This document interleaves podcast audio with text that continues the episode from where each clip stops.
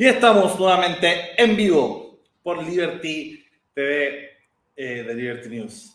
Eh, hoy día, bueno, lo conduce conmigo como siempre Beatriz Sotomayor, eh, psicóloga, redactora en jefa del canal y también secretaria general de Libres. Nos acompaña como panelista, como siempre, Oscar Astroza, parte del Comité Político de Libres, médico veterinario y y un poco el que también el tema económico, el tema más económico de Libres, ahí nuestro defensor libertario en lo económico. Eh, y tenemos hoy día un gran invitado que nos acompaña en este momento desde Italia, eh, Pablo Paniagua, eh, investigador senior de la Fundación para el Progreso, que lanzó hace poquito un libro que Beatriz nos va a introducir en este momento harto que decir tanto de Pablo Paniagua como de Oscar Astroza, quien, insisto, es más que una cara bonita, médico veterinario, MBA, académico y director de carrera de medicina veterinaria de la UDLA y autor de La naturaleza de emprender. Y el invitado de honor, que debo decir que está acá porque Valentina Verbal me dijo que yo tenía que entrevistar a este hombre así, así significara, digamos, secuestrarlo y no sé, tenía que, así fuera criminal, había que, que, leer el libro de este hombre porque le encantó a ella, me, me dijo que era excelente libro. Y es, bueno, atrofia, no sé si se ve ahí, pero sí, ahí se ve. Y resulta que como que este caballero a sus jóvenes 35 años tiene arte historia porque el doctor Pablo Paniagua es economista e investigador del Centro para el Estudio de la Gobernanza y la Sociedad en el Departamento de Economía Política de la Universidad King's College de eh, Londres. Es además investigador senior de la Fundación para el Progreso, nuestra querida FPP. Obtuvo su maestría en Economía y Finanzas en la Universidad Politécnica de Milán y su PhD en Economía Política en la Universidad de Londres. Es autor de más de 20 artículos, ensayos y libros que tratan diversos aspectos de la economía política, del dinero y la banca, así como la gobernanza de distintos dilemas sociales. Ha publicado en revistas científicas como Journal of Institutional Economics, Journal of Evolutionary Economics y Public Choice, entre muchos otros. Pablo es también columnista semanal donde publica artículos de opinión para los principales medios chilenos. Su libro más reciente, Atrofia, nuestra encrucijada y el desafío de la modernización fue publicada por Riel Editores en el 2021. Encuentro su libro en la página web de Riel Editores. Entonces, lo que yo quería, eh, me, gustó mucho eh, porque eh, matiza la tesis de Carlos Peña. Nadie, por favor, no, que no me caiga el techo encima de estar hablando mal de, de, de don Carlos, pero su tesis de que era, esto era como un mayo del 68, pero, pero con sopaipilla, y de que, eh, era, de que era como una, una especie de, eh, de paradoja de la modernidad, en que los jóvenes malagradecidos queríamos más y como no nos dieron lo que queríamos, nos pegamos una pataleta y lo quemamos. Todo me complicaba porque implica, ya, porque para mí, eso es lo que yo entendí, por supuesto que Carlos Peña lo decía de manera mucho más elegante y matizada, lo cual yo lo escuchaba, era que a la población no se le puede dar cosas buenas porque explotamos, porque nos acostumbramos a lo bueno y explotamos. Y no es tan así, eh, porque tú hiciste una explicación al respecto de, y tienes una teoría bien interesante de por qué sucedió el estallido, el estallido social. Así que te voy a dar la palabra a ti para que nos cuentes un poquito. Gracias, Beatriz. Bueno, gracias a ustedes por invitarme y estar aquí en, la conversación en torno a mi libro. Es un honor estar aquí en el programa, así que muy feliz. Y bueno, claro, el origen del libro, eh, si bien yo lo escribí hace tiempo, me, costó al final imprimirlo por el tema de la pandemia y tal. Yo lo había escrito hace, hace harto tiempo, salió un poco atrasado. Pero, pero la motivación original de mi libro fue que encontraba que las tesis en torno al, al por qué ocurrió el malestar social y el estallido social no, no, me, no, me, no encontraba que tenían mucho asidero. Eh, sobre todo las tesis más como grandilocuentes, ¿no? La, que la primera era que la desigualdad económica era tal, que Chile era la Norcorea del, del, del, capitalismo, eh, no, no, no, parecía reflejarse con los datos y con la evidencia empírica. Luego, toda esta idea ¿no? de, de, Atria y toda esta gente de que era la privatización y el modelo neoliberal, que sea lo que ellos entiendan como modelo neoliberal, eh, era finalmente la cosa que, que, hiciera explotar eh, a la sociedad, que entre ellos Atria, Mayol, Carlos Ruiz, que es el, como el ideólogo intelectual del Frente Amplio, y tampoco esa tesis me parecía que, que era correcta, eh, más, que nada porque no, no, concordaba con la evidencia y con lo que uno ve generalmente analizar los datos y analizar un poco la, la teoría. Y, y, finalmente la tesis de Carlos Peña, que, que, de cierta manera él trata de decir que esto es prácticamente una cosa como inevitable de la modernidad, ¿no? que todos los países que les va muy bien tienen como esta cosa de, de este amargor en boca, ¿no? de que abandonaron eh, toda esta racionalidad por abrazar esta modernidad racional capitalista, entonces los jóvenes sienten como esta esta presión, esta, esta, esta, esta jaula de acero, ¿no? Que, que es muy bonita, pero te, te, obliga a ser un poco racional y, no, y, no, tener esta, esta revolución contracultural que sería como esta, esta revolución endógena que pasaría en la modernidad. Y, y yo tenía como... Estas tres tesis en el fondo no, no, no parecían explicar realmente lo, lo, que ocurría, entonces esa fue la, la motivación original de mi libro y, por eso los primeros tres capítulos eh, en el fondo trato de investigar eh, estas tres tesis y trato de, de, de, debatirla y falsificarla en cierta manera eh, bajo el, la idea ¿no? de, de, que a nivel como científico, hacer, haciendo ciencia social, tratando de falsificar, al, descartar, a ir descartando ciertas tesis, podemos ir quedándonos con las que más parecieran reflejar lo que realmente te dice la evidencia. Esa, como fue esa es como la intención del libro, ¿no? Es como ir, por descarte ir analizando la, las tesis más famosas y, bueno, confrontarlas con lo que realmente te dice la evidencia, te dice la teoría y te dice eh, toda la literatura. Entonces, al mismo, y al mismo tiempo traté de introducir al lector a los debates más importantes de Chile en, el, en los últimos 10 años, porque creo que al mismo tiempo, eh, mientras debatimos acerca del malestar, eh, hay un debate que desde, desde, ocurre desde el 2010, ¿no? Acerca como de cuáles son los límites del mercado, cuáles son los límites de la modernización capitalista, cuáles son... Eh, ¿Es buena la, la, privatización, es mala la privatización? De que ocurrió con, con el tema de, lo, de la privatización eh, universitaria. Entonces, al mismo tiempo traté de ir eh, metiendo esos debates que, que, llevaron a cabo, obviamente, Atre y Mayol, que son como los principales autores como conocidos en Chile, que llevaron como este debate a, a la mesa y, y, traté un poco de, de, de rebatir esa, esas tesis. Esa, es como, esa fue la motivación original del libro. Pablo, porque tú, tú mencionas 2010 y probablemente sea el 2011, ¿cierto? Un poquito el, claro. la fecha en la cual se inicia este debate. Yo todavía recuerdo que la campaña presidencial del 2009 estaba muy de moda los términos liberal y progresista, porque todos los temas parecían discusiones más bien postmateriales, ¿no? Claro. La elección de la marihuana, se empezaron a hablar de estos temas ya eh, con, con, más soltura. Recordemos que un poquito antes, 2005, Bachelet decía que no estaba de acuerdo, por ejemplo, con el matrimonio homosexual, o sea, era, una, era, era un impensable. Eh, claro. Y el 2009 vino este destape y uno podría haber pensado que eso iban a ser los temas. Y finalmente el 2011 claro. cruzó la línea, ese eje de discusión. Eh, y esto no fue solo en Chile, o sea, el mismo 2011 se da en los Occupy Wall Street, ¿cierto? Eh, CISEX empieza a volver un, un, personaje mediático, Bernie Sanders empieza a crecer en Estados Unidos, ¿cierto? En España vemos un fenómeno similar con Podemos y, y que nace a raíz un poco de, de los indignados. Eh, claro. Entonces, vemos que este fenómeno se empieza a masificar y Chile probablemente más que llegar tarde y tener, tener eh, ecos de, de revoluciones más bien chavistas, estamos más bien sincronizados con, con, con, el primer mundo occidental, por así decirlo, en sus claro. propios dilemas eh, generacionales. Y sobre todo la claro. generación millennial a la que pertenecemos los, los, los cuatro acá, eh, es un poco la protagonista de todos estos, de todos estos procesos. Eh, claro. ¿Será, ves tú eh, que, que, esto puede ser inicialmente a raíz de la crisis subprime del 2008? en cuanto se empieza a cuestionar por primera vez desde la caída del muro el modelo, o sea, se cuestiona la tesis de Fukuyama, ¿no? Del fin de la historia y, claro. y el triunfo de, de, la democracia y el capitalismo.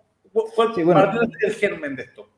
Eh, tu pregunta es súper buena porque de hecho en la literatura se, ha tratado de, ver que realmente el, la crisis financiera pareciera ser como eh, uno de los, primer, los primeros elementos que hacen como el cambio, este, este cambio ideológico, cultural, eh, en el cual se empieza a cuestionar la hegemonía de, del capitalismo y de la forma, de, la forma occidental de, organizar la sociedad.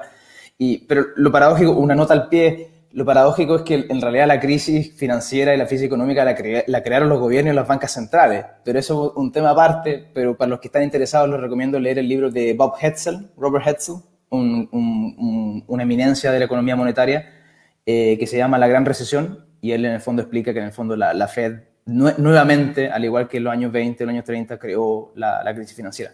Pero a prescindir de ese debate, eh, yo estoy de acuerdo contigo que sin duda la, crisis financiera eh, fue el primer pie para empezar a cuestionar este, esta hegemonía de, del capitalismo, de, de, la finanza, de, la, de, la, forma mercantilista, si se quiere llamar, eh, de organizar la sociedad. Y, y, eso permitió que saliera este tema de lo indignado, el tema de, el tema en Chile de la revolución pingüina, sin duda tiene un, un eco de eso.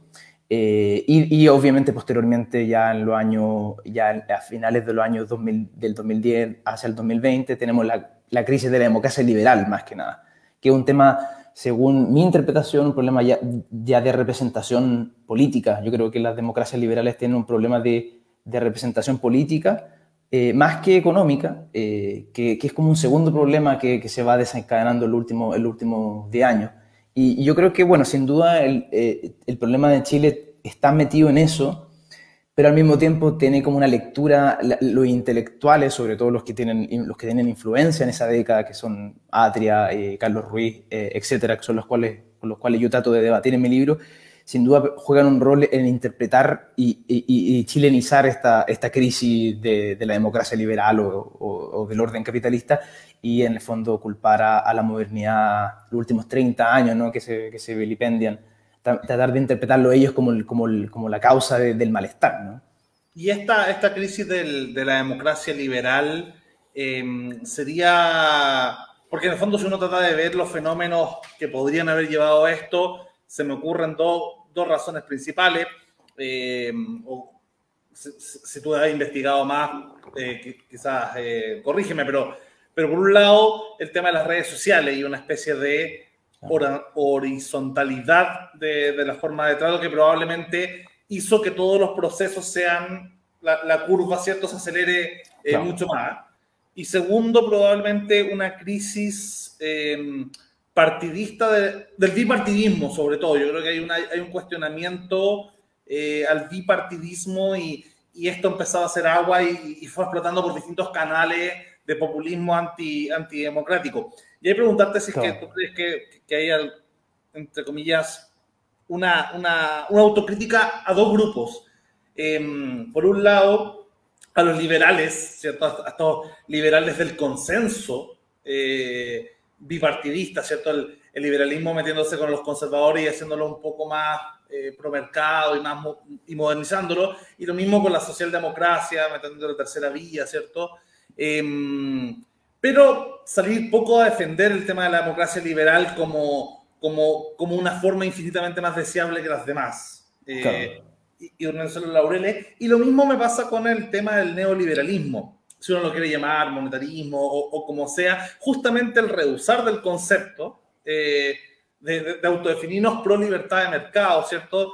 Generó una poca identidad con el tema y, y, y sobre todo en Chile, que ya partimos por, por, la, por el fondo del régimen que dejó la dictadura, eh, muy corrido, siendo los Norcorea del capitalismo, ¿cierto? Y solo se podía perder eh, sí. a medida que pasaba el tiempo. ¿Hay alguna una autocrítica, sobre todo de la generación boomer, que fue la que le, le, le tocó tener un poco eh, la batuta tanto de la democracia liberal como del neoliberalismo, eh, de no sí. haber salido para adelante? Sí, yo creo que hay dos dos cosas subyacentes, quizás como tratando de revisarlo como a Chile, eh, esos grandes debates que, que sin duda imposible que los podamos resolver en, en, la conversación, pero yo creo que llevándolo a Chile creo que, que, que, hay dos cosas subyacentes. Una, la crisis de los partidos políticos. Hay, hay, hay evidentemente una crisis de representación política. Eh, la gente ha dejado de participar, las tasas de, de participación en las elecciones están a niveles casi ya por el piso, los más bajos en la historia.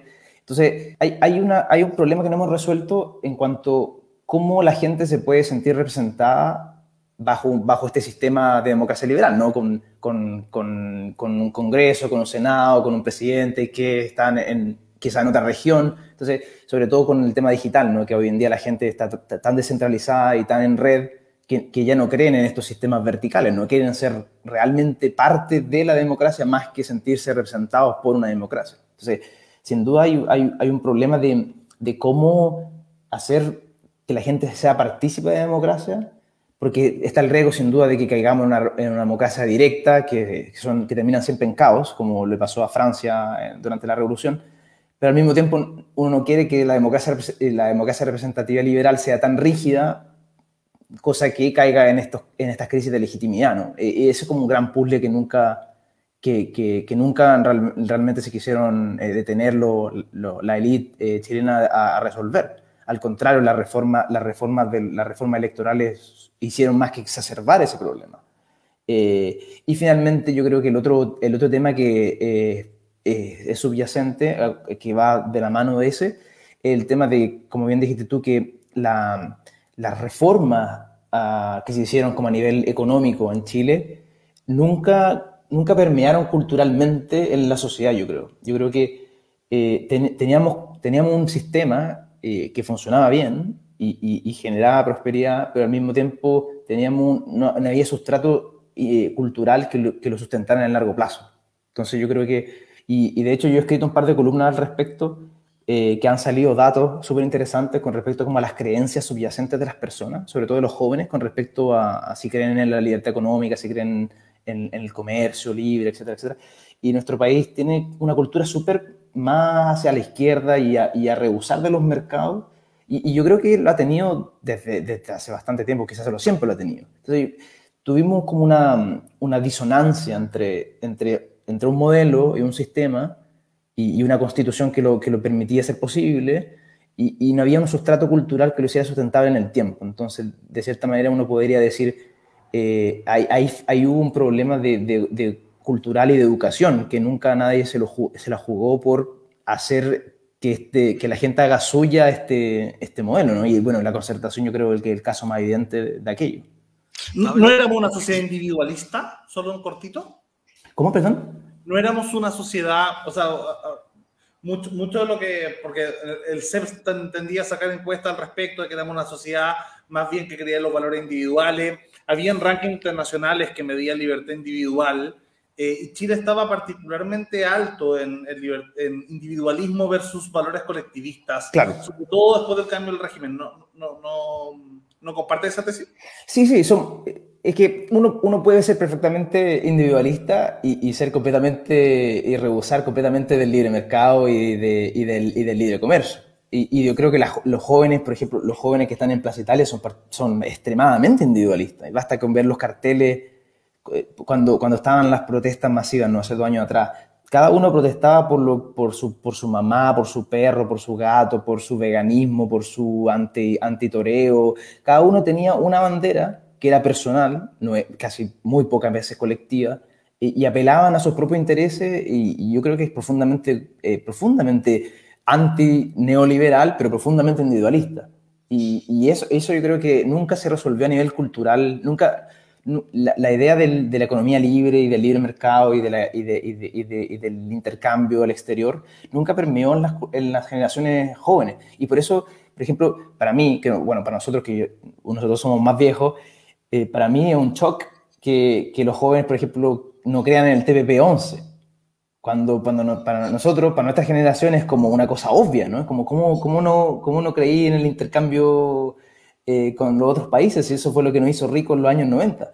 Pero bueno, en las generaciones nunca, no, se les enseñó ciertos principios y, y, y, a nivel cultural nunca permeó. Y, yo creo que la izquierda, en ese sentido, eh, sobre todo la izquierda más antimercado, y hizo muy bien la pega de, hegemonía cultural. Y, y, y, si tú veis, por ejemplo, basta con darse una vuelta, bueno, ya hoy día la hegemonía absoluta, pero hace cinco años atrás, si tú te das una vuelta en el centro, yo vivía en el centro de Santiago, si te das una vuelta por las, por las librerías del centro, era solo LOM, eh, solo ciertas editoriales, el sitio de la FCE eran casi todos los libros de, cierto, de un aspecto de la, las universidades fueron completamente, los el Departamento de Sociología de la Universidad de Chile, por ejemplo, eh, en el cual Carlos Ruiz era el director, eh, produce doctores que piensan de esa manera. Eh, Mayole, imagínate, Mayole el, el, el decano de, de, la Universidad, de, de, la Facultad de Economía de la USACH. Mayole ni siquiera tiene un doctorado y ni siquiera tiene un doctorado en Economía. Y es el decano de la facultad. Entonces, a lo que hoy es que ellos hicieron bien la, la pega cultural y, y permearon durante 20 años en, en las generaciones y, y, en la forma de pensar. Y entonces, eh, sí, dale. Sí, perdona Pablo. Eh, mira, yo te voy a llevar un poco a, a, repasar los 90 que los nombraste, que era la década donde Aninat, el, el ex ministro, nos decía que nos habíamos expandido con un crecimiento del 6,5% promedio. Eh, entramos todos juntos a esta década del 2000, donde por primera vez el mundo nos miró y nosotros no solo mirábamos al mundo, eh, comenzamos a ver los, los, frutos del Chino Río, de Mazú, de la selección chilena, todo eso, todo eso que, que, nos, que nos unió al mundo, que nos dijo son parte y no están aparte. Eh, pero a medida que nos fuimos acercando al 18 de octubre, eh, años previos, vino esta reforma de Bachelet, que yo creo que es un punto de inflexión importante, y también pasaron cosas. Y esas cosas, eh, como tú bien explicas, las tesis no las consideras mucho, y eh, las dos que se presentan o, o, las que son más conocidas, dependiendo del autor, es que una, la posmodernidad, como dice Peña, eh, nos trajo esto por una consecuencia casi innata del proceso, y ah. la otra es que el neoliberalismo desenfrenado nos llevó a ese mismo punto. Pero tú tienes la valentía de, de, tomar los datos que durante ya hace bastante tiempo se están dejando de lado y, y nos estás demostrando algo distinto, algo eh, que es medible y que las dos tesis obviamente son refutadas de, de, desde esos mismos datos que no se están considerando. Me gustaría eh, tomar la primera pregunta desde a, cuando tú escribiste este libro, uno siempre tiene una persona en mente a qué persona tú le, eh, le, escribiste esto o a quién querías llegar, porque uno puede debatir a, un, a otro ensayista, a otro autor, pero tiene un, un, target, ¿cierto? ¿A quién pensaste? Y la segunda pregunta, para que la vayas remontando, es, eh, según la tesis que hoy día está tomando ejemplo el Frente Amplio y eh, el candidato de republicano para el Chile del futuro, ¿cómo las ves tú si es que se llevan a cabo? ¿Y cuáles son tus diferencias con esas tesis que podrían generar según tu visión, un daño a Chile? Eh, buena pregunta, Oscar. Bueno, cuando yo, originalmente el, el, motivo por lo cual quise escribir el libro fue estrictamente personal, así inició el proyecto. Cuando, porque yo, bueno, yo me encontraba en el CENT, yo me encontraba fuera de Santiago cuando ocurrió el 18 de octubre y volví el día después y no sabía muy bien lo que estaba pasando y volví a, a mi casa que vivía en el centro y bueno, llegué a, llegué a, parecía Kosovo, yo, yo, pasaba, yo, yo viajé por los Balcanes y vi, y vi la, los Balcanes de posguerra y, y, y, mi barrio había sido destruido en un, en un día. Y, psicológicamente eso me causó mucho daño a nivel como personal. Yo trataba, quise tratar de como entender el fenómeno más, allá de, obviamente, la violencia y, eso quería tratar de, como de, no, no de pecar, de intelectualizarlo, pero quería comprenderlo. y en ese sentido quería dormir, quería estar bien con mi consciente y tratar de encontrar una, una respuesta al, al, por qué podríamos llegar a tanta destrucción en nuestra propia ciudad. Entonces ahí así nace el proyecto. Pero yo creo que la, a, a, a, las personas que trataba de, de, de, de, interpelar en mi libro son a Atria y, y a Peña. Eh, eh, si bien eh, yo tengo mucho respeto por, por el rector y, eh, y creo que, como una vez lo dije en una entrevista a Daniel Mansuy, creo que eh, es nuestro gran filósofo eh, de, estos últimos 50 años y un gran filósofo de la modernidad chilena. Después de Jorge Milla, yo creo que, que Peña es nuestro gran pensador. Eh, y, pero quería interpelarlo a ellos y en cierta manera quería eh, tomarme en serio sus tesis, más que desestimarlo. Mucha gente tiende a desestimar simplemente porque no, no les gusta. Yo quería tomármela en serio y, y, y ofrecer cierta forma de, cuestionamiento. Y, con respecto a tu, a tu segunda pregunta, eh, eh, ¿me la podrías repetir? Sí, mira, desde tu tesis, obviamente, eh, tu tesis refuta no solo la tesis de Peña, sino la tesis de, de, Mayol, como tú muy bien planteaste, pero lamentablemente son las tesis que hoy día están dando vuelta en el ah. mundo político. Entonces, ¿cómo tú ves desde tu mirada que se pueden proyectar a futuro. Claro. Sí, es, es, es complejo porque en, los últimos en las últimas dos semanas los candidatos parecieran ser otros candidatos de los cuales yo leí hace dos semanas atrás, entonces si, es que son realmente los candidatos de las, dos, de las últimas dos semanas, eh, creo que los 30 años han sido indicados. En ese sentido, yo creo que, que, mi tesis, que mi tesis eh, al menos los resultados de la primera, vuelta tienden a, validar mi tesis.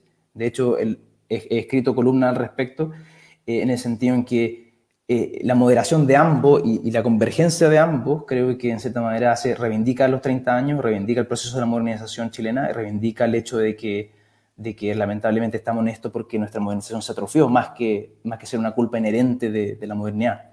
Eh, eh, bueno, hay que ver los resultados de la segunda vuelta, pero ya, ya es el hecho, de hecho que, que ambos se hayan moderado y, y, que, por ejemplo, el mismo Boric hoy en, hoy en día acepte, acepte la venia de Michelle Bachelet es un símbolo de que eh, los 30 años no eran tan malos, pareciera.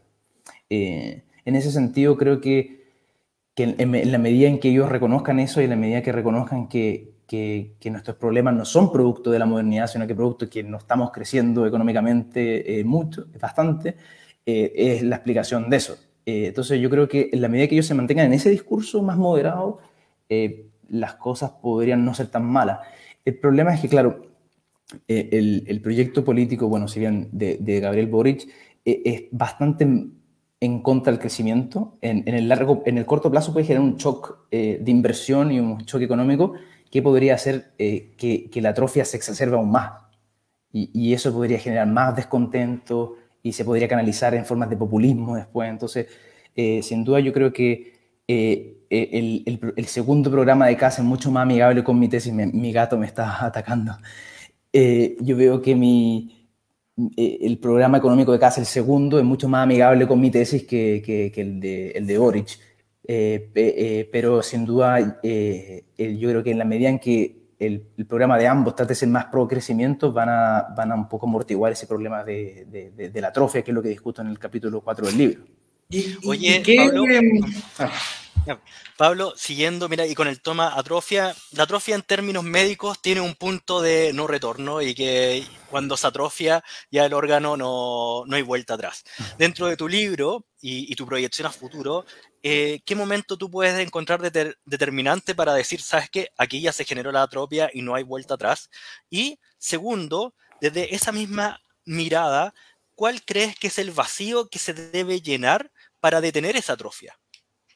Mm, buena pregunta. Bueno, yo no quise, yo, no soy médico, así que no quise ser tan pesimista. Yo de hecho traté de terminar, de, traté de cerrar mi libro un poquito más como un optimismo, pero yo creo que la atrofia, eh, si bien como, como habíamos conversado con Lucas, ¿no? El 2010, el 2011 ya hay, ya hay un cuestionamiento, a, ya, ya, se, el debate de la normatividad del modelo ya, ya está en la mesa, ¿no? Y ahí se empieza a y yo creo que un, un, un punto de, de, no vuelta atrás fue cuando hubo el recambio de poder, cuando la derecha finalmente recupera el poder y después lo recupera por segunda vez cuando, cuando eh, Piñera eh, vuelve al poder.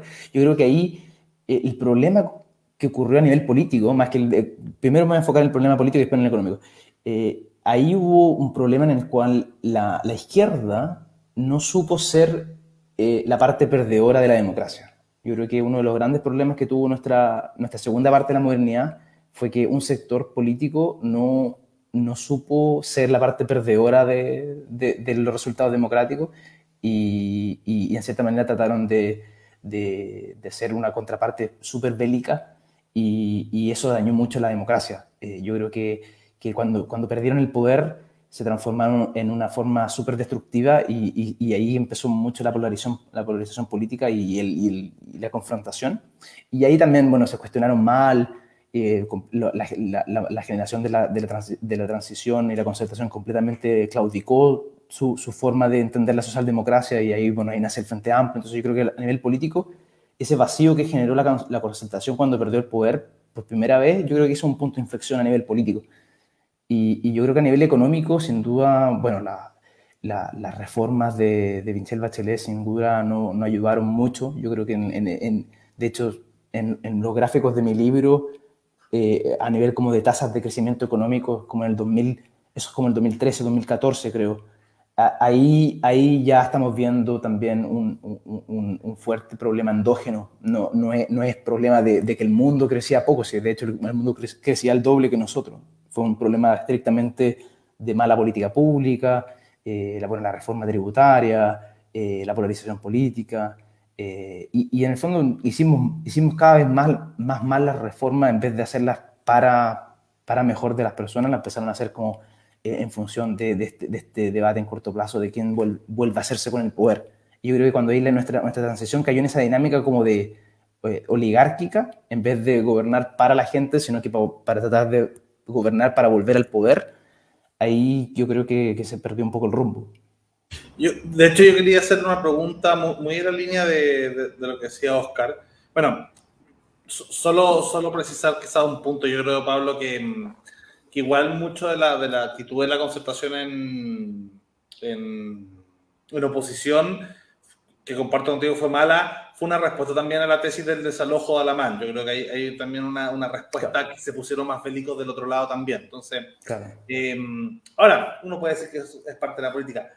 Ahora, siguiendo con, con, con, el, con, el, con la metáfora de, de tu libro y, y, y, la precisión médica que hacía Oscar, eh, el tema del músculo yo de alguna manera siempre, siempre sentí y yo esperaba un resultado de la elección constituyente distinto al, al, que pasó, o sea, se mezcló el tema de la pandemia, Piñera cometiendo muchos errores justo cerca de la elección, tema del Tribunal Constitucional, ¿no?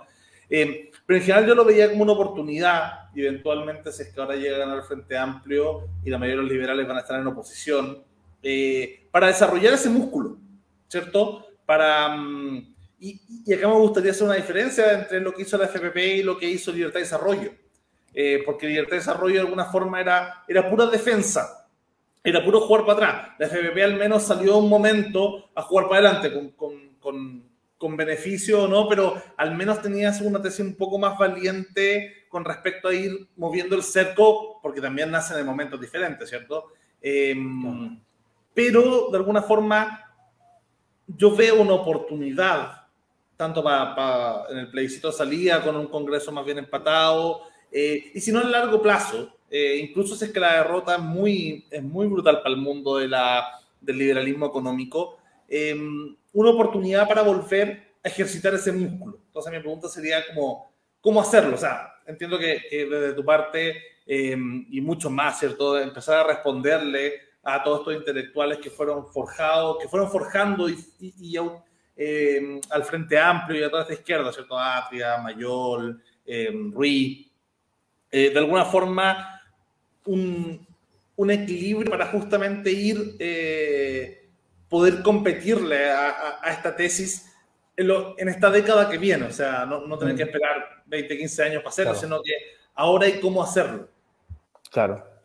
Sí, bueno, yo, yo, yo concuerdo contigo, soy, yo soy mucho más optimista, dado los resultados del, senatoriales que, que, ocurrieron en la primera vuelta, eh, la primera vuelta presidencial, soy mucho más optimista de que, de que haya un, un, fue, fue, un llamado un poco más de, de, de acuerdo y un poco más de, de, poner la pelota al piso. ¿no? Ya la, la, convención estaba un poco ya perdiendo un poco el, el norte y se estaban yendo más como a, la, a las peleas y encuentro que, que los resultados sin duda ponen un balance, bueno, obviamente eh, el, el, efecto electoral de la segunda vuelta puede realmente dar, la, dar un poco, desbalancear de nuevo ese, ese, equilibrio. Pero, pero dado la situación de hoy, no del domingo, eh, yo creo que hay una situación bastante más razonable para la cual ser optimistas de que, de que al, al plebiscito de salida eh, es de esperar que salga algo, algo un poco más, eh, más decente, en el sentido que, con, que converse con eh, con lo que teníamos antes. No, no, obviamente la idea es que no sea igual, pero que de cierta manera sea una... una que, que mejore lo que ya existía en vez de, de empeorarlo. Entonces, pero culturalmente, que... ¿cómo salir a jugar para adelante? ¿Cómo ir construyendo ese relato eh, que, que, conquiste y que cambie un poco la cultura en vez de, de esperar a seguir perdiéndola? Porque ya en el fondo lo que teníamos asegurado por secretaría ya lo perdimos, ¿cierto? Sí. Eh, entonces... Sí yo creo que eh, los liberales en general han sido buenos en, en, promover las libertades como sociales o humanistas, pues si quiere, ¿no? El, el, matrimonio, el matrimonio igualitario, eh, la cierta liberación de las drogas, eh, la liberación del cuerpo, eh, feminismo, de cierta manera, la, la ley de aborto. en ese sentido, creo que es fácil encontrar acuerdos dentro de los liberales para promover eso a nivel como cultural y creo que va como en la naturaleza de los jóvenes ya hoy en día eh, eh, esa, como esa parada liberal eh, a nivel como de, valores ya está integrada en la cultura.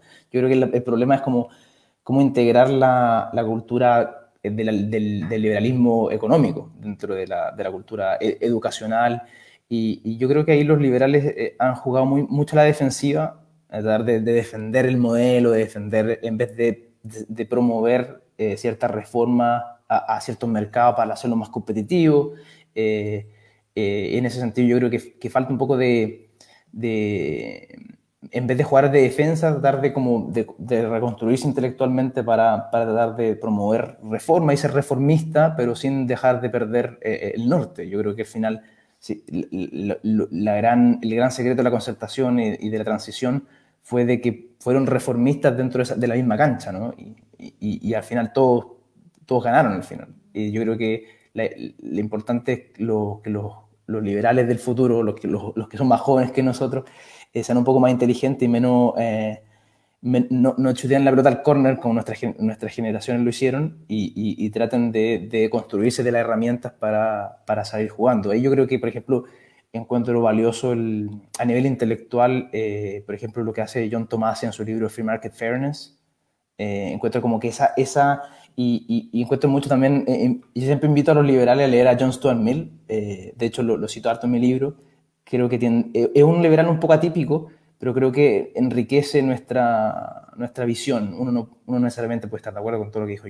John Stuart Mill, pero esa, como, esa idea de abrirse a las posibilidades de hacer cosas para mejorar la situación, creo que hay que tener esa, esa, esa, esa esa, esa idea eh, latente, porque si, no, porque si no al final cuando uno se fosilifica y se transforma en, una, en un dogma eh, y, lee la, la, Sagrada Escritura de, de un pensador eh, muerto en Viena hace 200 años atrás, creo que, creo que no, no, es la forma de salir jugando para las próximas generaciones. Yo creo que esa es como una tarea que, bueno, yo, yo tampoco lo, lo, he hecho mucho, pero es una idea que, una, es una tarea que tenemos que hacer para adelante. Oye, Pablo, eh, tomándome el punto que tú habías mencionado anteriormente sobre la universidad ¿eh? y lo que estás comentando, ¿cómo ves tú o qué espacio tú ves que podríamos jugar los liberales principalmente en esta nueva idea de, presentar este, capitalista, este capitalismo, este libre mercado que, que, ha favorecido y mostrárselo a los jóvenes en un, en un contexto hoy día que tenemos a la universidad o principalmente a la universidad más prestigiosa tomadas o capturadas por ciertos grupos de interés de principalmente relacionados con la izquierda, donde tienes, donde tienes medios eh, grupos periodistas, eh, de periodistas, grupos eh, de, radio locales que también han tomado la idea de la izquierda. Entonces, pareciera, o, uno a veces cae en el pozo de, decir, ¿dónde entro para poder empezar a jugar? ¿Cuál es tu visión ahí y, qué espacios podríamos buscar? a, mí, a mí una de las cosas que me ha sorprendido es que nunca un, grupo de, gente con recursos haya jugado por la educación de, de, nuestra idea, en el fondo. Yo creo que si bien está la, Fundación para el Progreso y otras fundaciones, hay, hay muchos think tank, pero nunca hubo una manera de introducir esto dentro de, a nivel institucional dentro de una universidad. Eh, si bien la, la, Adolfo Ibáñez nació originalmente con eso, hoy en día es irreconocible en función con, con la que partió. El CEP, igual, imagínate, el, el presidente honorario del CEP era Friedrich Hayek y hoy no cumple ese rol eh, liberal ni tampoco de formación educacional. Entonces, yo creo que no hay nadie cumpliendo el rol de formación eh, educacional tanto a nivel de colegio tanto como a nivel de universitario y faltó faltó como tipo un centro que estuviera afiliado como una universidad. Por ejemplo, si tú eh, hay modelos exitosos, por ejemplo, en Estados Unidos está el, el Hoover en Stanford, es donde estuvo Axel eh, está en, la, en Mason, en Mercator Center, en George Mason University, y, hay unos polos de, gente que piensa, que defiende nuestra idea, pero que están vinculados a universidades. Y a mí me extraña que durante 20, 20 30 años nadie se la haya jugado por, por tener un polo de gente que piense esto, que genere doctores, que genere investigación, que, que, que en el fondo, para salir jugando hay que tener jugadores buenos. Y para tener jugadores buenos hay que tener entrenadores y si no tenéis cancha, no tenéis entrenadores, no tenéis gimnasio, no tenéis pasto, no tenéis agua, no, no podías ser jugadores de fútbol. Entonces, Entonces, a mí me, yo, me sorprende, por ejemplo, tenéis la, la, UDD, la Universidad de los gente con, con, con, con muchos recursos, pero que, no, que nunca se la han jugado por tener un centro dedicado a promover esta, no solo promover, sino también crear eh, y aterrizar nuestra, esta idea a la realidad chilena como lo traté de hacer en mi libro. Eh, bueno, yo a nivel personal, yo me dedico, dedico harto, harto de mi tiempo a, la formación eh, en la fundación. Yo tengo pasantes todos los años, tengo pasantes que los formo, les le enseño a escribir, les enseño a investigar, les enseño a escribir papers, les enseño a, a tratar de jugar con esta idea, de, de meterse en el debate público. porque, bueno, obviamente los liberales en el debate público están súper marginalizados. Entonces, yo creo que falta, falta alguien eh, que, que, que, ponga recursos para hacer una, una, institución dentro de una universidad. Por ejemplo, eh, el mismo Daniel Mansui, obviamente no es, no es, de nuestro sector, pero ellos tienen un centro en la Universidad de los Andes que se llama Signos. Y bueno, es incipiente, pero por lo menos ya partieron. Y tienen, y tienen un grupo de, de doctores, ya tienen un máster. Ellos, ellos tienen el máster de pensamiento político ahí y ya han generado gente que está pensando ideas de ello y están en los think tanks y, y, están produciendo cabezas. ¿Y, qué cabeza, y, qué cabeza estamos produciendo nosotros? Eso fue justamente para combatirnos a nosotros. Te paso el tiro la palabra, vea. Eh, pero eso fue justamente para combatir al liberalismo. Yo recuerdo esta, esta discusión, esta guerra mediática que partió en 2018 entre sociedad cristiana y liberales, eh, justamente de este grupo de, de Mansui, Herrera, Ortúzar, ¿cierto? A través de IES, eh, que le dio muy duro al mundo, tanto horizontal, o sea, tanto liberal e igualitario, eh, como Valerval, Benjugal, de cierto Schoenberg, como a la FBP, eh, a Axel y a Libertad de Desarrollo, para que hablar la, cómo, decantó ese, ese, ese, debate, cómo bajó su calidad en Twitter. Y, y, y claro, no, pero, pero ellos, ellos lo desarmó justamente para tratar de contrarrestar lo que ellos sentían que era un, un, un esfuerzo desproporcionado por parte cierto del mundo de Nicolás Ibáñez eh, o de Jorge Rasuri con respecto al financiamiento que había hacia el CEP y hacia, y hacia el FPP. Eh, ahora, igual yo siento que sí en su momento la, la Adolfo Ibáñez y mm, que tuvo muchas federaciones liberales, tanto de Gópoli, de Liberal, de, de, de Amplitud, de, de, Mundo Libertario, eh, como el CEP hicieron esa pega, pero sí, yo creo que, que, que después decayó bastante y, y, lograron salir a jugar para adelante, yo diría que dos grupos, eh, Evópoli por un lado, que sí logró, en el momento que Evópoli y la FPP trabajaron en conjunto, que fue un rato, después no sé por qué se habrán, habrán disentido, eh, en el momento que lograron trabajar juntos funcionó bastante bien esto de meterse en la universidad, en, en, en formar para federaciones, para grupos. Eh, tenían una, y, y, y Adolfo por otra parte tenía un, un, un, grupo, un grupo interesante ahí de, de, de profesor, estoy pensando en Belolo, claro. la Rey Mate, Brieva, claro. eh, y, y, tenían ahí como una especie de, de, de sillita musical entre, entre el Adolfo, eh, el CEP y, y Evópoli, y un poco la tercera también, como, como que iban cambiando un poquito de, de grupo y, y había una formación ahí interesante, pero, pero claramente eso se, se fue perdiendo y Quizás Sichel rescató harto del CEP en su momento.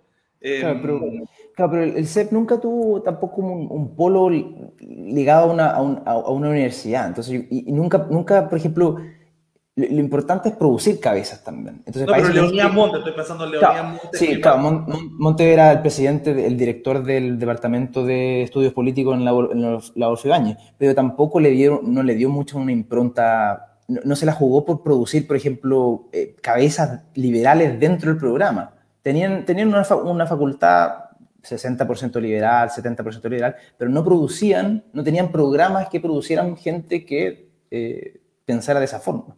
Eh, mientras, por ejemplo, por lo menos Signo hoy en día está tratando de hacer eso con, con su programa de, de magíster y ahora va a sacar probablemente un programa de doctorado. Entonces, a lo que voy es que esta cuestión requiere décadas, porque tenéis que tener porque tenéis que generar los profesores del mañana que vayan a la otra universidad y a ser profesores y etcétera, etcétera, para que vaya permeando eh, esta idea a, a, en la educación. Pero yo, a mí me sorprende que, que, se crearan muchos think tanks en la época, eh, por ejemplo, ya la Fundación para el Progreso ya tiene como siete años ya. Entonces, como, como hace siete años atrás, diez años atrás, estuvo como súper de moda, ¿no? El tema de los centros y, y se crearon muchos centros, pero, pero no se creó nunca un puente sólido y estable entre los centros y la producción de, estudiantes que, que, salieran a, hacerse, a, hacer doctorados, que volvieran con esta idea, que se la jugaran, ¿cachai? Eh, entonces, eso, eso faltó. Eh, y yo a nivel personal, bueno, estoy tratando de hacer eso con, con, con, mi, con la formación de, mis chicos y los trato y lo estoy tratando de que vayan a estudiar afuera, de que, de que vuelvan al debate público y etcétera. Vea, vea, que, que, yo quería, eh, digamos, primero que nada, yo siempre estaré agradecida al CEP porque trajo Antonio Escotado, que es uno de mis autores favoritos y que también es un gran favorito de Oscar y Yuka y que murió recientemente para... Todavía no me recupero. Viuda de Escotado. En fin, eh, lo que yo quería decir es que eh, hay en muchas de las consignas hay una falsa nostalgia cuando no fueron 30 pesos, eran 30 años. Y tú decís, ya, pero, o sea, entonces los tiempos de Pinochet eran los buenos. digamos, hay una falsa nostalgia, un pasado en el cual era todo maravilloso, pero, pero, que, pero que sabemos que, que no existió.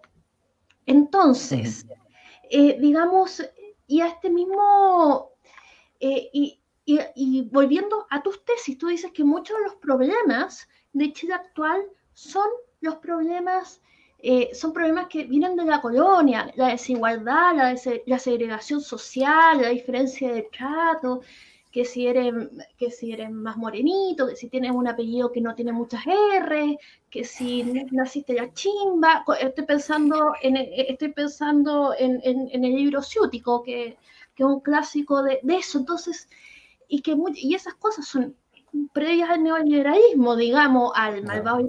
Es más, digamos, eh, yo entiendo que el capitalismo aminoró mucho de eso, de mucho del clasismo, porque trajo una cierta cultura meritocrática que no fue suficiente, pero, pero las cosas mejoraron. Ah, murió ayer ese tongo de los 30 años, gracias a Tonini. Eh, pero claramente porque eso es como, ah, entonces los tiempos de Pinochet eran los buenos, así me decían eh, como cuando yo leía. Sí, siempre, siempre esa tendencia como de, de denostar el presente idealizando el pasado. Ya, ya, Rousseau, ya Rousseau, que uno de los padres de, de, la gente que piensa muy distinto a nosotros, ya partió filosofando acerca de cuánto era buena la vida del hombre de la caverna, ¿no? cuando morían, cuando tenían 15 años. Eh, pero claro, y, y, también trato de, un poco de aterrizar ese, discurso en, el libro y una de las cosas que de hecho encuentro interesante, el tema ese, como bien dijiste tú, Beatriz, el tema de la desigualdad y el tema de la, desigualdad de trato, que, está súper en la agenda ¿no? hoy, eh, pero, pero está en la agenda gracias a los 30 años, porque el país siempre, eh, Chile siempre ha sido uno de los países más desiguales del mundo desde, desde que Chile tiene bandera prácticamente y el, y el, trato desigual lamentablemente ha sido un trato desigual desde que, desde que Chile es llamado Chile. Entonces, eh, hay, hay, un, hay un problema entre, entre entender la raíz del problema y pensar que nuestro presente es el, generador de ese problema, cuando en realidad muchos de nuestros problemas eh, los venimos arrastrando eh, a nivel institucional y cultural por siglos. Entonces, claro, hay que saber separar la agua y yo trato en, ese, en el libro de, de, hacer eso, ¿no? De decir, eh, los últimos 30 años, ah, de hecho, han, servido a, a, aliviar ese, ese problema que todos estamos de acuerdo que es un gran problema, pero no es culpa de los 30 años, sino que eh, de, de, hecho los 30 años han mejorado esa situación. Eh, hay, hay, que, saber un poco separar. Pablo, sacando un poco entonces el pesimismo que me había respondido de, de, de la universidad o del futuro que podrían tener la universidad hoy en día con las miradas más liberales, vámonos a otro espectro y no el que piensa, sino el que hace, al de los emprendedores. Chile con esta pandemia ha demostrado que eh, el emprendimiento es algo que casi podríamos decir que está en nuestro ADN, usando algo más eh, metafórico. Eh, uno con la aparición del partido de la gente ve que mucha gente adhirió al discurso de París principalmente por tener una mirada de la economía de apertura, pro pyme, pro inversión, pro trabajo, etc.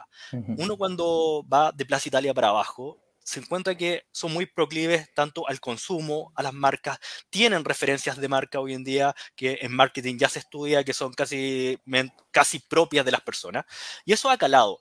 ¿Cómo tú ves esa relación de, ese nuevo chileno, esa generación que podríamos estar incluidos nosotros, que ya tenemos una relación con las marcas, con el emprendimiento que es casi propio, o como podrían decir los psicólogos eh, más estructurales, casi como un, eh, unigénico, como que es de un desde hacia arriba, con una nueva mirada eh, eh, de un liberalismo económico o una forma de implementar esa idea más filosófica del modelo de libre mercado. Claro, sí, yo creo que de hecho uno, de los grandes problemas que, que tenemos en adelante es que toda, toda la, Chile tuvo una revolución de las masas, ¿no? Y, y, y toda esa gente que logró incrementar su bienestar en los últimos 20 años, que ya está acostumbrada a cierto estándar de vida, consumir ciertos bienes de lujo, eh, va a ser muy difícil cuando, si es que el país no crece y, se contrae la inversión y, bueno, y, nos empezamos a, transitar hacia una argentinización, eh, esa gente va a estar muy molesta. Y yo creo que uno es un, gran riesgo que tenemos de que esas masas se, se rebelen eh, debido a que no, van, no les van a garantizar ese, ese bienestar. Y yo creo que parte, de hecho, parte del malestar social es producto de eso, de que hemos sido incapaces de, de, sostener ese, esa demanda por, por ese, ese, piso, ese mínimo que, que, bien, que bien decías tú, Oscar. Claro, y, y, la interrogante es cómo hacer conversar esa, esas ganas de mantener ese bienestar con, con, explicarles que realmente lo que necesitamos es más libertad económica eh, y, y, más progreso eh, a nivel económico y libertad para poder sostener eso que realmente quieren. y ahí yo creo que el rol, el rol de nuevo, el rol de la educación y el rol de los intelectuales es fundamental. Eh, yo creo que ahí la, tesis de, de, Ortega y Gasset es correcta en el sentido en que el intelectual público y, bueno, sobre todo los intelectuales que juegan un rol en la educación formando a esta gente eh, son, son los que van a, los, son los que hacen la, definen esto. al final, imagínate, hoy día el, el, el, el, candidato que tiene, uno de los candidatos que tiene más chance el domingo es, es uno que iba a estudiar con Atria y, llevaba los libros de Atria en, en, la mochila hace 10 años atrás. Entonces, al final, en el fondo, lo que estamos viendo hoy, en este domingo, quizás este lunes, el producto de una guerra cultural y una guerra intelectual que se desató hace 10 años atrás. En el fondo, eh, si gana Boric, eh, eh, el, gran ganador de, no, no, es Boric, es Atria y, y, et al, y todos los, todos los compañeros que, que, hicieron la pega intelectual para que la generación de Boric y Jackson, que son los que llevaban sus libros en la mochila, expandieran este, este, este credo en, en la aula. Entonces yo creo que más que, más que, más que una, una, ganancia política, yo creo que una ganancia intelectual, porque todos estos jóvenes, si al final tú, tú veis la, como la dispersión de los votos, creo que la mayoría de la gente como adulta vota por Cast y la mayoría de la gente joven vota por Boric. Eso se explica porque las generaciones más jóvenes no le tienen respeto a la libertad económica y no, no entienden cuánto necesaria es, mientras que las generaciones posteriores que sufrieron eh, tener sus libertades coartadas económicamente, durante los años 70 y, después vieron con su propio ojo los resultados que puede llevar eh, con los años 80 y 90, ya lo tienen internalizado culturalmente. Entonces hay, hay una dicotomía entre estas, estas, generaciones jóvenes que no tienen idea que para qué sirve la libertad económica y, y, más encima la encuentran, no encuentran una opresión. Si uno lee los libros de, de, de Carlos Ruiz, eh, la, la, expansión del mercado para él es una, una opresión, lo dice es una, una, una, una, opresión que, que, que, extirpa libertad al ciudadano, textual. De hecho, yo lo cito textual en mi libro varias veces. Entonces, eh, si tenía una generación entera que nace creyendo eso, bueno, eh, uno más uno después de 10 años tenía un candidato de esa generación que promueve esa bandera. Entonces yo creo que eh, ahí está, más que, más que apuntar a la guerra política, si obviamente todos está la, hoy en día casi Boric, pero yo creo que la, la, pelea subyacente, que es la que, la que de largo plazo, de, de, 15 años, es esa pelea intelectual que nos ganaron por goleada. Eh, Pablo, a, tres compañías. ¿Y, no creéis que tiene que haber una, una profunda autocrítica del sector? En cuanto, claro, me, me quedo que hoy día eh, CAS, a pesar de no ser por, poquito no ser un boomer, representa todo ese espíritu eh, boomerístico, arquetípico casi. Em, y, uno ve que en general uno puede verlo en los grupos de WhatsApp, probablemente si uno ve está con Centennial o Millennial va a encontrar que son más pro Boric y si uno está en el de la familia con más Boomer van a ser más pro Cas. Y eso es como, como un juego que más o menos todos entendemos y que no hace mucho sentido. Em, pero ahí, y, como probablemente los Millennials van a seguir teniendo la, la hegemonía de decisiones de mercado y cada vez, cada vez van a pensar más electoralmente, bueno, son la generación más masiva también de la historia, entonces también tienen un peso eh, electoral que va, que va a razonar probablemente mucho más que, que los centennials que, que, ya empiezan con una curva menor y que, lo, y, que las generaciones anteriores. Eh, dicho eso, la parte de la autocrítica tiene que ver con que los liberales en general hemos planteado todas estas ideas de la libertad como fundamento del mercado, eh, la libertad como fundamento de la democracia.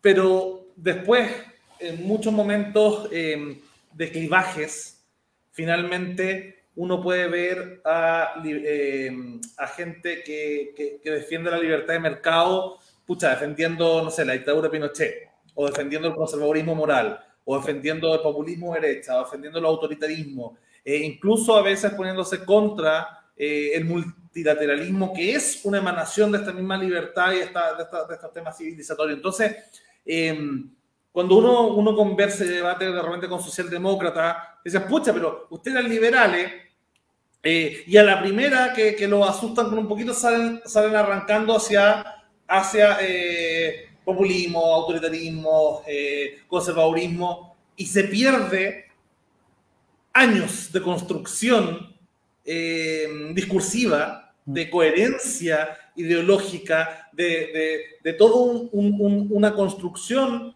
em, de, de, que la libertad de mercado, la libertad individual y la libertad política emana de lo mismo. Entonces, finalmente uno ve, no sé, y, esto no solo pasa en Chile, sino que uno lo ve, no sé, con el caso de Milley, que era un liberal, libertario en todos los sentidos, y se empieza a votar en política y ya se puso más conservador. Entonces, eh, muchos libertarios en Estados Unidos se fueron contra. Entonces, siento yo que se va perdiendo ese discurso. Y en Chile, con esta dicotomía Cast-Boric, eh, ¿cierto? Eh, que no pasara un Brione o un Sitzel, que eran liberales más o menos en todos los sentidos, eh, se pierde un poco la, la, coherencia discursiva. ¿Qué sientes tú ahí con respecto a, a, eso, sobre todo para enfrentar, o sea, porque cuando tú lo tenés que hablar con estudiantes, me imagino, con, con Centennial, que se van incluyendo y uno dice, no, sí, libertad, libertad, libertad, ah, todo genial, y después llega el momento y vota Kass, vota Trump, vota Bolsonaro. Entonces, como chuta, se, perdieron años de construcción en ese sentido. Claro. Eh, sí, buena pregunta. Eh, paréntesis aparte, ahí dejé en el chat, dejé una columna que escribía acerca del tema de la, de la cultura y la, y la idea en sustentar eh, los procesos de, para que la lean, porque ahí, ahí cito estudios recientes y encuestas que hablan de este tema de, la, de las generaciones que creen en distintos eh, modelos mentales en función del desarrollo. Pero volviendo a tu pregunta, eh, sí, bueno, yo creo que hay, hay, varias cosas en las cuales uno peca. Eh, yo creo que en ese sentido la tesis de Mansui es correcta. En, su libro Nos fuimos quedando en silencio. Yo creo que la, la derecha y los liberales económicos en general estaban muy cómodos en un sistema que, en un sistema que permitía defender ciertas ideas y ciertos modelos en función del marco legítimo de reglas que, la protegía. Yo creo que ahí pecaron, pecamos mucho de, de cómodos porque teníamos una estructura eh, legal y, constitucional que de cierta manera eh, amparaba eh, y salvaguardaba en el tiempo la estructura. Yo creo que ahí, al tener eso, hay pocos incentivos para jugársela por salir jugando. Entonces, si, tenemos, tenemos una defensa imbatible, ¿para qué, qué invertir en, en delantero? Y yo creo que ahí, y, ahí hubo un, error de, un error de visión, de creer que, que porque solo, porque solo tener una carta escrita que se llama constitución te va a salvar de la, del cambio de hegemonía cultural. Y, y, me parece que es evidente que ya no, ya no fue así. Yo creo que eh, es un, es un riesgo creer que porque está escrito en papel significa que la gente lo va a creer 20 años después. Y, eso yo creo que uno, fue uno de los grandes errores de, de los liberales, de lo liberal económico y de la, la derecha, de la centro derecha chilena, fue creer que bastaba mantener un equilibrio político y, salvaguardar el papel llamado constitución para poder garantizar que la gente creyera en, la idea de nosotros. Y, el otro, claro, el tema con, respecto, al tema político es complicado porque eh, la, democracia o, cuando uno vota, eh, vota por una persona que, que, que, tiene muchas visiones distintas con distintas muchas cosas. Entonces, eh, es, distinto cuando uno, no uno va al supermercado y yo puedo elegir todo lo que quiera en un supermercado gigante, todas mis cosas están, eh, no vienen en un paquete, mientras que en la política uno vota por un paquete. Y, claro, hay paquetes más malos que otros, pero son paquetes, fin y al cabo. Entonces, por ejemplo, eh, hay liberales que defienden a, a y claro, y, y, puede haber otro liberal que diga, pero ¿cómo vaya a votar por Kass y no sé, no, no creen en el matrimonio igualitario? Claro, porque Kass es un paquete, como, como, todo político, es un paquete. Entonces, claro, meter, mezclar la, el, el, el, campo de la idea y de los principios a los cuales nosotros defendemos y, meterlo en la política siempre van a defraudarse porque los políticos son un paquete. Eh, es como si nosotros no pudiéramos ir al supermercado y te entregan una canasta, la canasta de Navidad, en todos los meses, toma. Y dices, pucha, no, no me gusta lo, que, lo que había dentro de la canasta de Navidad, pero es, así la democracia, es la, canasta que te tocó nomás. Entonces, claro, hay que saber aterrizar nuestros principios y saber que al fin y al cabo la, canasta que te llega a fin de mes nunca va a ser aquella que uno cree que, que podría elegir en un mundo ideal, ¿no?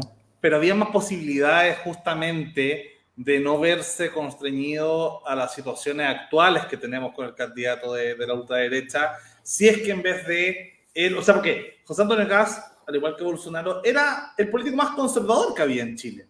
Y él fue agarrando, ¿cierto?, al mundo evangélico que probablemente no tenía ningún, ningún feeling con el mundo evangélico. Los católicos más, más chestas, tomados pues no seguían con el mundo evangélico y se empezaron a llevar bien. El mundo libertario, el mundo nacionalista, el mundo antiglobalista, como que, bueno, fue sumando a, este, a, este, a esta lista de supermercados. Pero yo pienso, si hubiese llegado, y, y si queremos mantener la radicalidad en la forma, un Axel Kaiser, por ejemplo, en vez de un eh, José Antonio Gas probablemente hubiese llegado a una situación mucho más cómoda, porque no tendría el tema de salir de la franja del sí, porque no habría tenido el tema de ser ultra conservador. O sea, eh, o por último Felipe Cas, si no quisiéramos ver, pero, pero hay cierta parte del libertarianismo más, más duro y más, más, más dogmático en cuanto a, no sé, que Sichel o, o Brion eran muy blandos, muy tibios. Entonces, finalmente nos vemos y, y fue, siento yo, y, y, claro, uno no lo puede ver desde las cúpulas, pero pero sí pasa que, creo que hubo una muy mala estrategia por parte de la derecha de haberse metido en un zapato chino finalmente, em, con alguien que estaba demasiado radicalizado y que tenía este montón de flanco. Y yo no sé si es que hay que esperar a que, no, no quiero una palabra fea, pero que hay un recambio generacional em, de vivos, em, finalmente que no tengan que recurrir a que es, llegue, no sé, un, alguien que sea medio ambiguo con el tema de la vacuna o con el tema de la dictadura, con el tema de, de Krasnov, o sea, eh, por, yo creo que un Axel Kaiser que es casi el clon de José Antonio Caso, sin lo malo de José Antonio Caso, ha sido eh, ideal en esta construcción de estos años, pero justamente por esta... Pero yo creo que la derrota cultural estaba en, en dos polos que son perfectamente cambiables. Uno que derecha significa viejos o boomers y, y, y, por tanto izquierda significa millennial. Yo creo que hay un primer error. Y el segundo, eh, y el segundo que, que, que justa está, porque finalmente hoy día José Antonio Cas, sacándole la caricatura, es un conservador radical y Boric es un progresista radical. Y esa dicotomía es finalmente la UDI versus el PS con esteroide. ¿Cierto? O sea, o, o, o, el Partido Laborista y el Partido Conservador con esteroide. ¿Cierto? Entonces, ponerle esteroide a esa dicotomía eh, es en general plantearse en dos opciones que siempre van a ser las de la derrota. Lo viejo, porque van a ir muriendo la gente mayor, ¿cierto? Y, los jóvenes van haciendo más. Y eh, el tema el tema de que el paquete completo, y esto lo, lo, hablamos con Fonseca cuando lo entrevistamos para el canal, con la BEA, em, justamente el comprar el paquete completo de socialdemócratas versus conservadores, que el conservador le lleva libre mercado, le lleva, eh, no sé, conservadurismo, lo moral, bla, bla, es también finalmente, cuando nos toca una elección con esteroides como esta, es ponerse en el bando perdedor cultural. O sea, si José Antonio Castro llega a ganar el domingo, va a ser una, una victoria espurria, ¿cierto? Va, no va a durar mucho, va a ser como un respiro, por así decirlo. Em, entonces, e, e, eso es lo que, es lo que siento yo que, que, que, son dos claves en las cuales se pierde antes de jugar. Sí, no, yo creo, yo creo que el recambio generacional ha sido cero en, en la centro derecha y, y, por eso yo creo que, por ejemplo, en las últimas elecciones municipales, si tú veis el, el, gran, el gran éxito que tuvo el Partido Comunista y la izquierda un poco más extrema, fueron mujeres jóvenes eh, recién salidas de la universidad, como Gracie Hasler, etcétera, que les fue súper bien, pero porque son un recambio generacional y un cambio de género. Y, y eso yo creo que conversa con la, los hijos de la modernidad. Y mientras que la derecha está hablando a, lo, a los abuelos de la modernidad, no a los hijos de la modernidad. Entonces, claro, yo creo que, yo concuerdo contigo, yo creo que falta un recambio, sea de, de edad y de género, absolutamente, en la, en la derecha, en la, en la centro derecha. Y, y justamente y en, el liberal, en, el liberalismo, porque, porque si uno lo, lo mira, eh, los jóvenes liberales de, de, del centro de la derecha, Erebópoli, y son generación X, o sea, Hernán tiene 45, Felipe tiene, no sé, todo más o menos por ahí, Sichel también, eh, la Silvia, son, son, son, son el último manotazo de la generación X. Ni siquiera hay millennial como el Frente Amplio, que son puros millennial. O sea, un Atrio y una Bea Sánchez son más bien una anomalía en el otro lado. Entonces, claro. eh, como tú decís, y las mujeres liberales tampoco, de centro derecha tampoco le fue bien, y de centro izquierda tampoco. O sea, le fue mal a la Silvia en la constituyente, le fue mal a Luz Poblete, le fue mal a la Marcia Sabat, le fue mal a la, a la Cote Cumplido. O sea, tampoco ha habido como, como que hay una resistencia por parte del electorado de, de, de derecha, excepto con la Tere Marinovich ya en la radicalidad, pero en general hay, hay, una resistencia también hacia jóvenes y hacia mujeres. Claro. Sí, sin duda. Eh, pero yo creo que el, el, otro punto que quería hacer es que en, en, la, en la, medida en que. Porque yo, yo veo, dada da como la, las dinámicas partidistas en el sistema electoral chileno, y, y al igual que el norteamericano, veo difícil romper, a lo menos que haya una reforma electoral es difícil romper esa dicotomía de la, de la centroizquierda o la extrema derecha y la, y la extrema izquierda y la centro izquierda. Yo creo que es, es, y yo creo que eso te sugiere que en la medida que el liberalismo no sea un movimiento político, sino que permee a nivel intelectual en los dos extremos, hace que, eh, la, que la socialdemocracia se vaya más al centro y hace que la, la derecha se vaya más al centro. Yo creo que el, el país le fue mejor no cuando los liberales eran partido político o movimiento político, sino cuando permearon intelectualmente en el consenso que, que, hubo en, los años 90, en los años 2000. Yo creo que cuando la socialdemocracia, cuando toda la gente de la concertación volvió a Chile, hicieron, eh, Lago hizo su doctorado en economía en Duke, y muchos, muchos de los otros compadres estuvieron en Francia, y, y cuando llegaron con, una, con, una social, con la idea de la socialdemocracia renovada, tenían la cultura, ya culturalmente eran liberales a, a nivel económico. Y, y, en la medida en que no sepamos permear de nuevo en esa, en esa élite, vamos a seguir, vamos a tener que seguir votando por extremas derecha y extremas izquierda. Entonces, ahí Pero no sería, no sería volver al, al error de, de, jugar a la defensa, porque eso fue justamente los 90 y los 2000 con el tema de los think tanks, ¿no? Teníamos el tema de eh, libertad de desarrollo, teniendo eh, dedicándose a lo económico nomás convenciendo a la derecha de no ser tan cavernaria. Eh, y teníamos, no sé, al mundo Andrés Velasco, expansiva, ¿cierto? Todos ellos convenciendo a la socialdemocracia de no volverse populista, pero siempre con, con élites muy arriba. Y lo que decía Oscar con respecto a Parisi, que uno lo podrá encontrar muchas cosas, eh, pero de alguna forma igualmente una especie de, de liberalismo populista popular, eh, sí se mete en un público que ni el FPP, ni Ciudadanos, ni Evópolis, ni, ni nadie ha llegado, que es cierto es la clase media, eh, millennial, mentalidad tiburón, eh, eh, whatever, whatever. Entonces, justamente, yo creo que ahí hay un, hay un, hay un, hay un error nuestro de los liberales de, de querer hacer eso. Y yo pienso que, que quizás en un sistema parlamentario, que se está hablando hoy día, al menos Atria dejó ver el Atria que es como el Guzmán, el nuevo Guzmán, ¿no?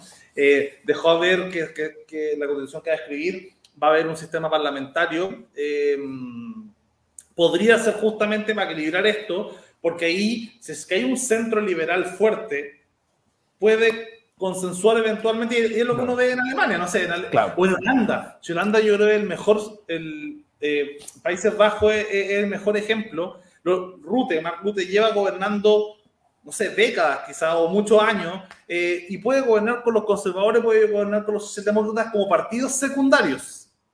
Eh, pero de alguna forma ellos siempre llevan la batuta y le van poniendo, eh, le van soltando la cadena a uno de los dos y pueden, y pueden decir, ah, bueno, si los conservadores quieren ponerse muy conservadores, bueno, gobernamos con socialdemócratas y viceversa. Entonces, claro. yo creo que ahí, ahí se abre una posibilidad un poco más ventajosa, tanto en un sistema parlamentario, pero también yo creo teniendo, no teniendo una atrofia partidista eh, del mundo liberal. Uh -huh. Yo quiero, estamos acercándonos un poquito al final y resulta que ha estado tremendamente divertido. Yo veo que, que acá todos tienen mucho entusiasmo y tal caso quería como abrir para unas últimas palabras, unas últimas preguntas, digamos, lo que no se preguntó y te quisiste decir. Y vamos a partir por Oscar. Oscar, adelante, ataque. Gracias, Bea. Les pido disculpas, tuve que sacar a mi hija que estaba pidiendo a la mamá y con la puerta cerrada, así que tuve que sacar. Eh, Pablo, hoy día nos encontramos, como dijo, bueno, como, dice parte de tu, libro, una dicotomía, que tenemos que elegir dos miradas distintas. Tú en tu libro eh, nos mostraste que hay dos tesis que en verdad son refutables y son refutables desde los datos. ¿Cuál sería la recomendación a, a una persona, no importa si es adulta, más joven, no tan joven, sobre qué criterios debería considerar para tomar una buena decisión para Chile, sin encasillarse en un candidato, sino cómo tú podrías quizás informar o persuadir a una persona dentro de tus conocimientos y tus proyecciones a futuro de cuál sería una buena decisión, qué cosas considerar. Eh, bueno, sin duda, bueno, claro, como bien dije, el, tema de la política es, un, es, una, gran, una gran canasta, entonces siempre cuando uno dice, ya, pues, voy a enfocar en un tema, siempre alguien me decía, ah, pero el tema del medio ambiente no lo dijiste. Entonces, claro, siempre depende mucho de, de, de cómo uno pondera la, las cosas. Pero si, mi, si, mi te, si, mi, si, la tesis de mi libro es correcta y, y, y, la atrofia es en gran medida producto de que nuestra modernización se desaceleró, eh, yo, creo que, yo creo que los votos deberían ir en función de quién es más amigable con esos últimos 30 años que antagonista de esos 30 años, pero con una visión reform, reformadora, pero no para destruir lo que había, sino que de cierta forma para extenderlo y hacerlo un poco mejor. En cierta manera, aquella, aquellos programas de gobierno que son más amigables con, con el crecimiento económico, con la inversión, eh, que sean responsables con la deuda pública y de cierta forma busquen hacer cambios para que mejore la situación del bienestar relativo de la gente de clase media.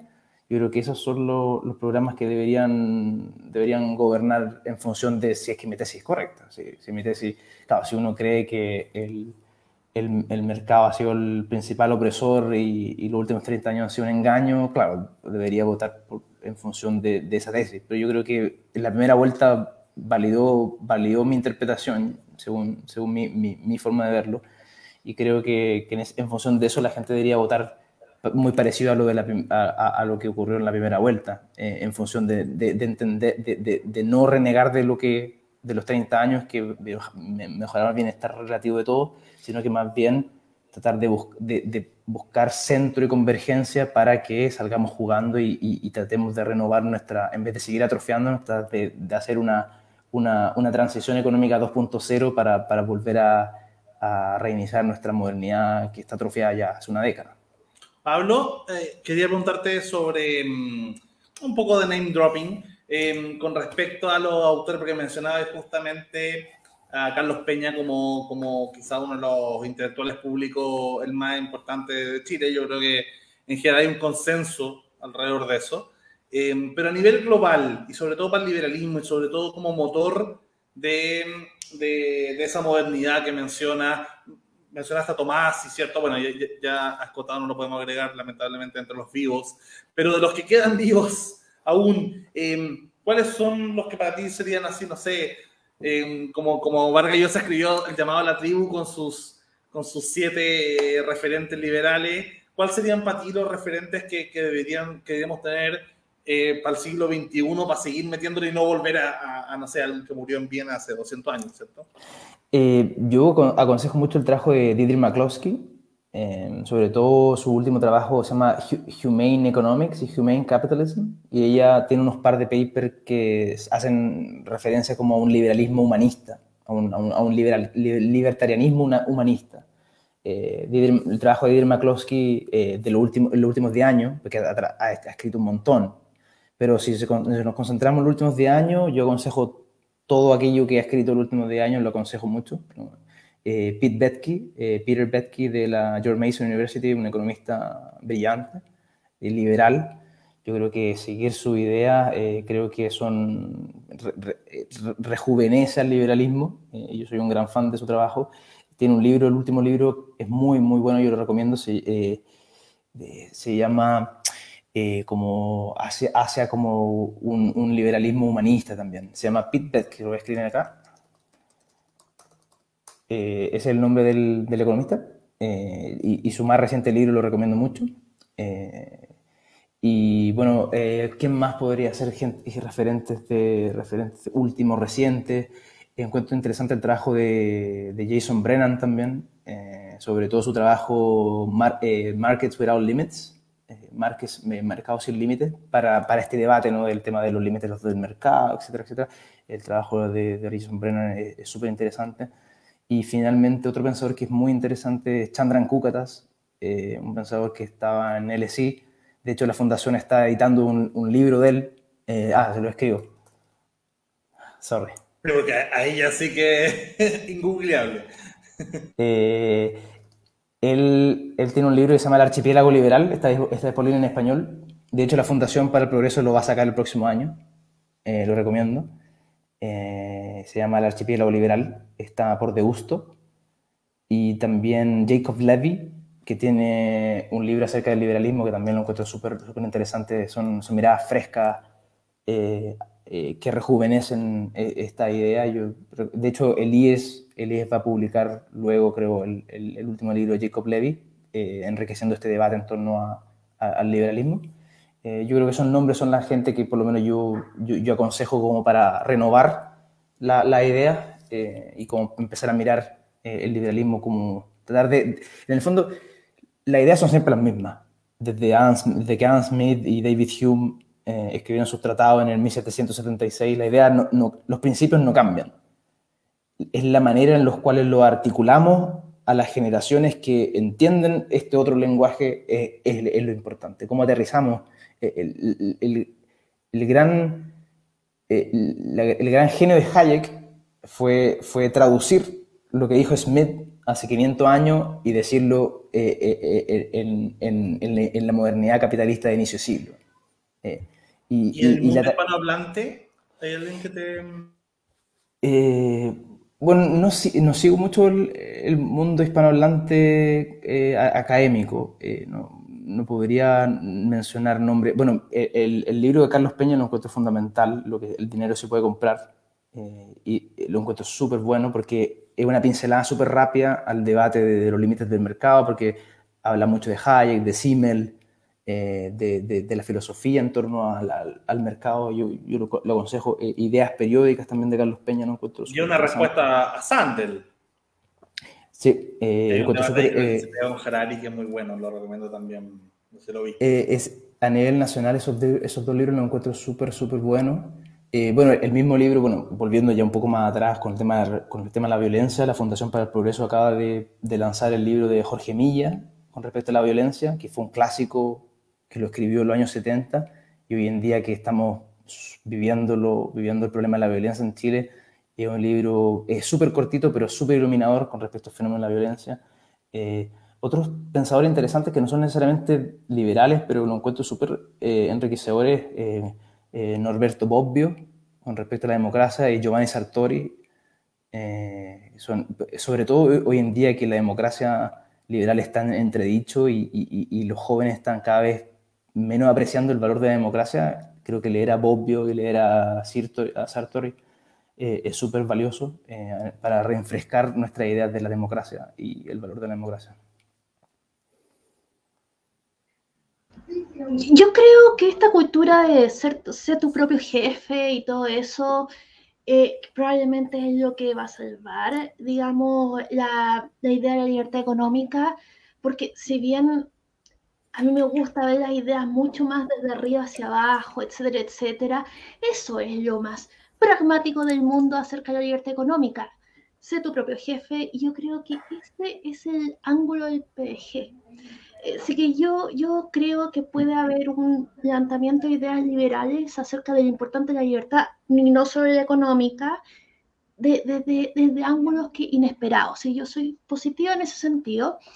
Eh, quería decir también que disfruté mucho el libro, aprendí muchísimo, lo recomiendo muchísimo. Lo encuentran en Reed Editores, que en la tienda. Y de verdad, eh, sobre todo porque desarma algunas muchas tesis que yo encuentro francamente problemáticas. El mono de paja, el neoliberalismo, ahí tú lo está muy bien. Eh, el tema de, los 30 años, y, entonces, y que de verdad es que el modelo, eh, que lo que tú dices, de, de que los sueldos se estancaron, dejaron de haber empleos, pero el costo de la vida siguió creciendo y que, digamos, las desigualdades que venimos arrastrando desde la colonia se vivieron sangrantes y eventualmente explotaron.